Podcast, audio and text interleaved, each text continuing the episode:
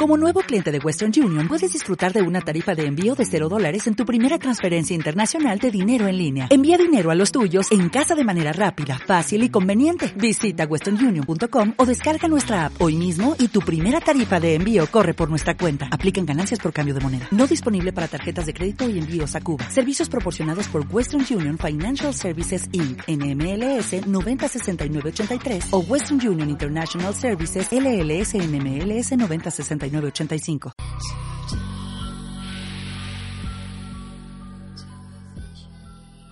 En los próximos minutos en Ágora Sex vamos a hablar de un tema que se ha expuesto en el Congreso de Sexología celebrado recientemente en Córdoba a cargo de la médico y sexóloga clínica Francisca Molero. Francisca, buenas noches. ¿Qué tal? Buenas noches. Francisca Molero, eh, como digo, es médico y sexóloga clínica y además vicepresidenta de la Federación Española de Sociedades de Sexología, directora del Instituto de Sexología de Barcelona y del Instituto Iberoamericano de Sexología. Es decir, una experta al completo, ¿no?, sobre el tema. Eh, eh, vamos a ver, en el Congreso de Córdoba usted ha tenido una ponencia, una comunicación sobre lo que se denomina el trastorno de Exactamente, el trastorno de... De la excitación genital persistente. Excitación genital persistente que afecta fundamentalmente a las mujeres, ¿no? Sí, de hecho, los casos que teníamos mm, más conocidos eran mujeres.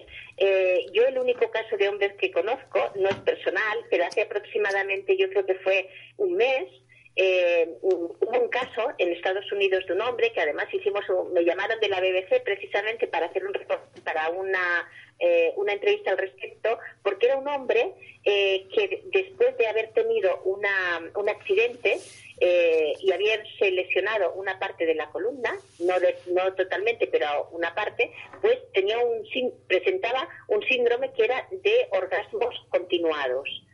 y de una manera no deseada. Entonces, eso causó bastante revuelo, estuvieron investigando qué había y entonces, bueno, hubo gente que, que de alguna manera lo relacionó con lo que conocemos un poco más, que es el trastorno de la excitación genital persistente femenino. Y, por tanto, eh, ya te digo, es el único caso de un hombre que, yo tengo referencia. En cambio, de mujeres hay bastantes, eh, cada vez más. El problema es que es un, es un trastorno que está infradiagnosticado y que la mayoría de veces las mujeres consultan, pero nadie es capaz de de diagnosticarlo ni de reconocerlo. Y entonces queda ahí como en un cajón desastre que nadie sabe mucho qué es, las mujeres que lo padecen se lo callan, lo guardan, lo pasan mal, hasta que alguien en un momento determinado sale en, los medios de comunicación o sale eh, algún estudio o alguna cosa vía internet y entonces eh, se hace eco y, y, las mujeres empiezan a y las mujeres que lo padecen empiezan a consultar, ¿no?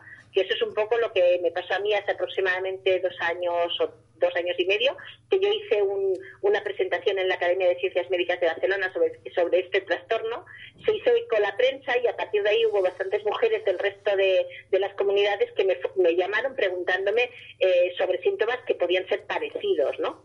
Ajá, eh, o sea, que, es una, un trastorno que no estaba tipificado médicamente, por decirlo de alguna manera, hasta de manera, de modo muy reciente, ¿no? Y por lo tanto... Sí, sí, bueno, de hecho, eh, los americanos, en concreto una, una doctora que es Levlion, fue la primera que en el 2006 eh, y también la, eh, eh, en una sociedad específica de ginecología inglesa fue la primera que se hizo cargo, bueno, empezar a, hablar de que existía este, este trastorno y ya le empezó a poner nombre. De hecho, antes se llamaba trastorno de la excitación sexual persistente. Ahora decimos un poco en qué consiste. Pero fue Levion en el año 2006, más o menos, que identificó algunos casos y pensó que como los síntomas mayoritariamente afectaban a la parte genital, pues eh, eh, lo llama así, trastorno de la excitación genital persistente. ¿Y en qué consiste? Exacto, ¿en qué consiste? A ver.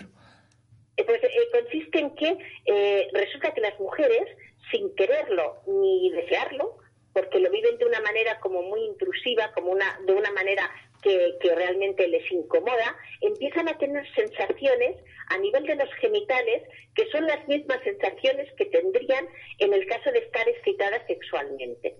Es decir, nosotros sabemos que cuando hay una excitación sexual, la mujer tiene unos cambios a nivel de genitales, a nivel de vulva y vagina hay un aumento de lubricación, hay una hinchación de se hinchan los genitales, aparece todo unos cambios, ¿no? A nivel genital y eso aparece normalmente después cuando la mujer empieza, tiene una serie de estímulos que la excitan sexualmente. Pues resulta que en este caso esos síntomas aparecen a nivel genital, pero no hay un estímulo sexual ni deseado ni consciente. Entonces la mujer nota que hay esos cambios en los genitales, pero que no le apetece para nada y que además no, no lo ha ido a buscar, ¿no? Y que incluso a veces cuando eh, mm, se estimula y puede llegar al orgasmo, tampoco desaparecen las sensaciones. Ajá. Y, esto, como dices, es involuntario, es decir, que no depende de, que haya una, una, excitación previa o de que haya una visualización de algo que nos pueda excitar. O... No, no, o, al menos, o al menos no es reconocido por la mujer. Entonces la, la, mujer realmente se incomoda, está mal. Además, eh, cuando se da cuenta de que le pasa, de alguna manera mmm, este problema y cada vez mm, lo vive peor y cada vez nota que esos síntomas no solamente son genitales, sino que incluso puede tener un, aumento, un aumento de la frecuencia de respiración, de es decir, todos esos síntomas que a nivel general también aparecen cuando una persona está excitada. Y lo peor de todo es que como aparece de una manera involuntaria, eh, puede aparecer eh, en circunstancias diversas. Y la mujer tiene la sensación de que, de que todo el mundo se da cuenta de lo que le pasa. Con lo cual Claro, con lo cual, ¿qué hace? Pues muchas veces, eh, bueno, yo tengo varios pacientes que han acabado y han, han consultado porque realmente eh, dejan de tener vida social. Porque realmente no salen pensando que les va a pasar eso en cualquier momento. O sea que no es una cosa nada divertida como en un principio podríamos pensar, ¿no? En absoluto, en absoluto para nada, las mujeres lo viven muy mal. Y, porque además, claro, una cosa es hacer algo que tú y otra cosa es que te pase algo que tú no controlas ni sabes cuándo va a aparecer ni sabes cómo controlarlo, ¿no? Y eso es un verdadero problema. Eh, la verdad es que investigando, eh, eh, como es un trastorno que yo creo que cada vez va a ir más en aumento y cada vez hay más gente interesada en la investigación, quizás los fundamentos de esto puedan tener que ver con algunos estudios que se han hecho ah, últimamente, que son estudios de neuroimagen, donde se ha visto que las mujeres, por ejemplo, reaccionan eh, sexualmente a un mayor número de estímulos de los que en principio se pensaban. Eh, explico un poquito en qué, quiero decir con esto. Sí, que captan, eh, captan más estímulos de los que habitualmente se captan cuando llegas a una excitación. Sería algo así. Exacto, pero, pero además es que no los, no, los reconoce mentalmente estímulos, pero sí su cuerpo. Y esto se hizo porque esta, la, la persona que investigó más sobre el, el asunto fue Chivers. Chivers hizo unos experimentos muy interesantes que hacía exponer a hombres y mujeres delante de estímulos sexuales, ¿no? de tipo visual. Eh, es decir, escenas donde habían personas teniendo relaciones sexuales eh, en forma de pareja, en forma de tríos, incluso mm, escenas de, eh, de actos sexuales de, animales, ¿no? En la selva. Entonces, lo que hacían es les pasaban unos cuestionarios y, preguntándoles si qué imágenes les habían excitado, ¿no? Y rellenaban esos cuestionarios, pero al mismo tiempo tenían colocado en los genitales una, una, un aparato que en el caso de la mujer lo que medía era precisamente los cambios genitales, ¿no? el, pulso vaginal. Y entonces veían que, que muchas veces que no había relación entre lo que la mujer describía diciéndole que se había excitado o no con los cambios a nivel genital. Es como si hubiera una disociación, cosa que no ocurría con el hombre. El hombre era mucho equilibrado. Si un hombre escribía o, hacía el cuestionario de que estaba excitado, normalmente con, una erección. ¿no? Entonces, estos experimentos lo, que se vio es que la mujer eh, sus genitales respondían incluso a más estímulos que, que, los hombres, pero en cambio la mujer no era consciente de que esos estímulos eh, fueran sexuales, ¿no? Y entonces eh, parece ser que esta puede ser alguna una, una explicación de por qué las mujeres muchas veces viven como cosas eh, intrusivas. seguramente hay algunos estímulos que no reconocen como estímulos sexuales y que son capaces de activar la parte genital. Es decir, que por resumirlo mucho, doctora, sería algo así como una hipersensibilidad física que no mental respecto a determinados estímulos que la mujer no controla, ¿no? Las causas eh, o los factores, se habla de muchas causas, porque en realidad no sabemos cuáles son las causas. Se hablan de que pueden haber algún, a veces pueden ser problemas eh, de origen central, por ejemplo, algún foco mm, epiléptico, tumores, pueden ser problemas periféricos, de, neurológicos, pueden ser eh, mm, abusos de, a veces eh, de drogas, a veces han, aparecido en personas que después han tenido algún brote psicótico. hay muchos factores, pero en realidad, y, se habla incluso de que pueda ser también un, un aumento de excitabilidad por una especie, a veces hay una unos quistes que pueden aparecer en la parte final de la columna y que pueden de alguna manera irritar toda la zona eh, pélvica. Bueno, en realidad muchísimos factores, pero no sabemos exactamente cuál. Lo que sí que podemos decir es que es un trastorno que afecta muchísimo la calidad de vida de las mujeres porque lo viven muy mal, eh, que, que, realmente eh, no hay un tratamiento exacto, sino que es un tratamiento que se tiene que hacer individualizado, hay que valorar cada paciente y adaptar un tratamiento a cada paciente y que, y que es un síndrome o es un trastorno que yo creo que en el futuro veremos, veremos eh, muchos más casos de los que hay ahora reconocidos. ¿Y cómo, cómo cursa este trastorno? Quiero decir, eh, eh, ¿se producen episodios de una determinada duración? ¿Desaparecen? ¿Vuelven? Sí, pues pueden ocurrir de todas las maneras. Pueden estar durante, estar durante muchas horas eh, pueden estar temporadas sin tener, pueden volver a aparecer. Es que eso depende un poco de, cada persona, ¿no? Hay gente que, por ejemplo, eh, yo tenía una paciente, una paciente que se le activaba con el movimiento del, del autobús, por ejemplo, ¿no? Imagínate tú, no, no, realmente el problema que supone, ¿no? Eh, hay otra persona que también el tema de la música, cuando depende del tipo de música, pues también de alguna manera puede, puede activarlo. Y hay otras veces pues que realmente no se identifica cuál es el estímulo que lo, que lo produce, con lo cual produce mayor desconcierto en, estas mujeres. Pues hombre, parece claro que hay un largo trecho para la investigación. Dígame, doctora, ¿tampoco desaparece este trastorno después de un orgasmo, no de una simple excitación? No, no, no, no, a veces no. A veces no desaparece. Las, las sensaciones que se perciben a nivel genital no en este trastorno muchas veces no desaparecen después de los orgasmo, siguen. Por eso se llama persistente. Ajá.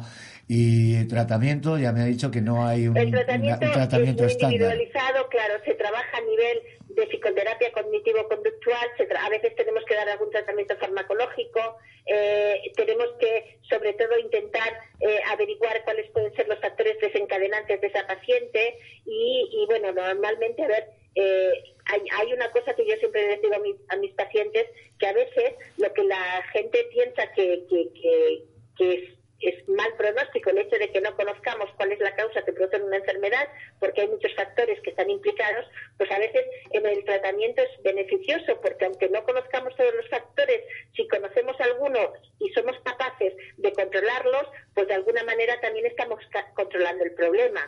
¿Alguna recomendación, doctora, para las mujeres que nos pueden estar oyendo? Para los profesionales y para las pacientes. Eh, yo creo que estamos en un momento en que la gente tiene que dejar un poco la vergüenza y si hay algo que realmente le afecta su bienestar y que le influye de una manera muy negativa y le altera mucho su calidad de vida, tiene que consultar. Y si el profesional eh, no lo sabe, pues el profesional se tiene que formar y tiene que indagar y tiene que investigar y se tiene que coordinar con quien sea para intentar ayudar en lo que pueda a sus pacientes. Yo pienso que lo peor de todas las enfermedades es precisamente el no reconocerlas y el no saber que existen. estamos hablando de esta, pero sigue habiendo muchas enfermedades, como por ejemplo eh, la vulvodinia, que es un dolor eh, que muchas veces tienen las mujeres al tener relaciones sexuales de causa también multifactorial y desconocida, que hay muchos ginecólogos que, que no saben tratar o no reconocen porque no encuentran, por ejemplo, que haya ninguna infección ni haya ninguna lesión visible, ¿no? Pero hay que recordar que hay enfermedades que es al cabo de los años cuando se descubren que están, pero las, pero los pacientes eh, tienen esos síntomas antes de que le pongamos la etiqueta del diagnóstico. Y, eso es importante, que cuando viene un, un, paciente y nos explica algunas cosas, que el hecho de que como profesionales la desconozcamos lo que nos está explicando no significa que no exista. Y que pensemos que forma exclusivamente parte, no porque estas mujeres, eh, la idea que tienen es que igual tienen un problema mental igual están, son unas neuróticas, bueno, pues hay que tener mucho cuidado en estas cosas porque, ya te digo, hay muchas enfermedades que al cabo de los años cuando realmente somos capaces de etiquetarlas y diagnosticarlas, pero las pacientes y los pacientes llevan años sufriéndolas. Bueno, nos vamos a quedar con este mensaje esperanzador, ¿no? De que pierda la vergüenza y que para cada persona puede haber un tratamiento paliativo. Eh, ¿Qué sintomatología mm, inicial pueden presentar? Es decir, ¿qué, qué pues síntomas pueden aparecer? La sensación de disconfort, de malestar a nivel de genitales, la sensación de que están, de que tienes ese cosquilleo, que tienen un aumento de lubricación, que se sienten como, como si estuvieran excitadas sin quererlo. Ese es, ese es el síntoma fundamental. Pues ya lo saben aquellas mujeres que nos estén escuchando, mm, si pudieran tener alguna alguna problemática similar, que no tengan miedo, ¿no, doctora? Y que acudan a los sexólogos, a los ginecólogos sin ningún problema, ¿no? Sin vergüenza. Exactamente. Y a los profesionales, decirles pues eso, que tenemos muchísimas lagunas de desconocimiento, que aunque estemos en el siglo XXI, eh, nos falta mucho por saber y que el que no conozcamos una cosa no significa que no exista. Eso es evidente, eso es evidente en la sexología y en casi todos los aspectos de la vida. todo, exactamente, exactamente. Muy bien, Francisca Molero, muchísimas gracias por atender la llamada de Agora Sex y seguiremos atentos a, las investigaciones. Buenas noches. Buenas noches. Escuchas Agora Radio. Despega de nosotros.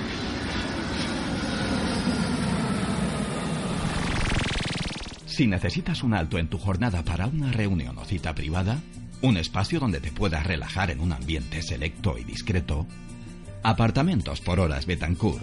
Encontrarás confort, atención selecta y discreción. 91 536 3747 o en www.apartamentosbetancourt.es.